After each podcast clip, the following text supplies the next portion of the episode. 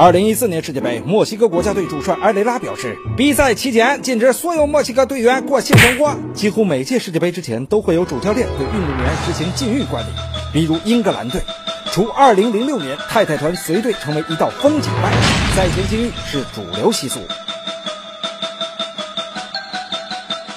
赛前性行为真的会影响比赛发挥？回顾一九九四年世界杯。瑞士队实行完全禁运，结果瑞士队的战绩满。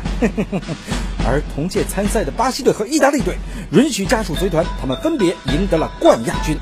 当年金球奖得主罗马里奥甚至曾在采访时公开表示：“赛前性爱吧，算进球的秘诀。”事实上，至今没有任何科学证据能说明性行为会导致体力、力量或耐力的下降。从事人体分泌学研究的意大利大学教授亚尼尼反而认为，赛前性行为能够激发运动员的睾酮激素，帮助他们在赛场上生龙活虎；而长时间禁欲，体力激素水平会狂跌，甚至跌到儿童水平。那么，性生活会让运动员变软脚虾的观念是怎么来的？这大概可以追溯到远古时期，人类对肉体不够了解，只能根据一些简单现象来推测，比如毛发、牙齿的脱落意味着衰老和死亡，因此就天真的以为所有体内物质的流失都是对健康的损害，尤其精液还有着孕育子孙后代的神秘功能，它的流失就被认为会产生很大的伤害，如在我国就被叫做。一经失血，但现代医学研究已表明，一个健康男性一次射精量约五毫升，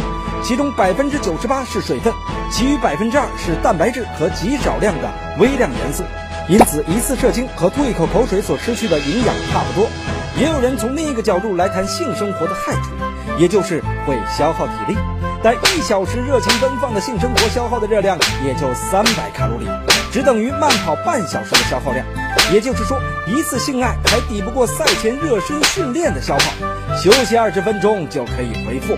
再看心理方面，体育比赛要求运动员保持高度机敏和适度紧张，但过分紧张却影响发挥。而性生活会促使大脑分泌内啡肽、多巴胺、催产素等物质，都有助缓解紧张，帮助睡眠。意大利主帅普兰德利就表示：“贴个世界杯呀，非常欢迎太太团随队。”就算不考虑性生活，如果有妻子和女友的陪伴，也会缓解球员们紧张的气氛，并且鼓舞士气。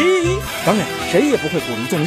毕竟耽误睡眠休息时间，还是可能引起注意力不集中、发挥失常的。但这是理性的问题，而不是性的问题。射精并不耽误射球，禁欲大。